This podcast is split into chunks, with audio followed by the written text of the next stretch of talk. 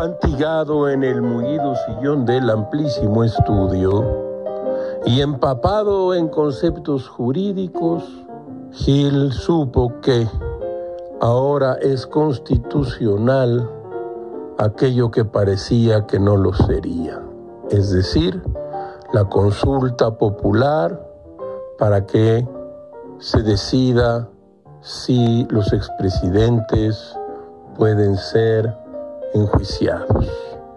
El proyecto de Luis María Aguilar era claro como el agua y Gil pensaba, esto es verdad, que habría una gran mayoría en la Suprema Corte de Justicia que impediría que esta locura se llevara a cabo. Pues ¿qué creen ustedes? No.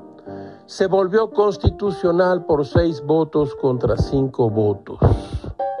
Así como usted lo oye. A Gil no lo calienta ni el sol, ¿para qué más que la verdad?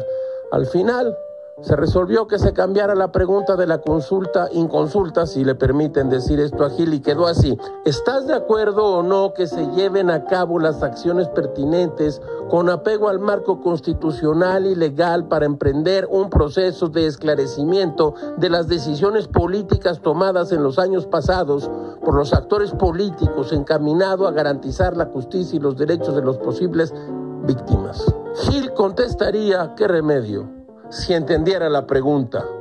De inmediato, tráiganle una gramática a Gilgamesh. ¿De qué hablamos? Un Andrés Bello, algo. Todo es muy raro, caracho. Como diría Samuel Johnson, en el idioma está el árbol genealógico de una nación.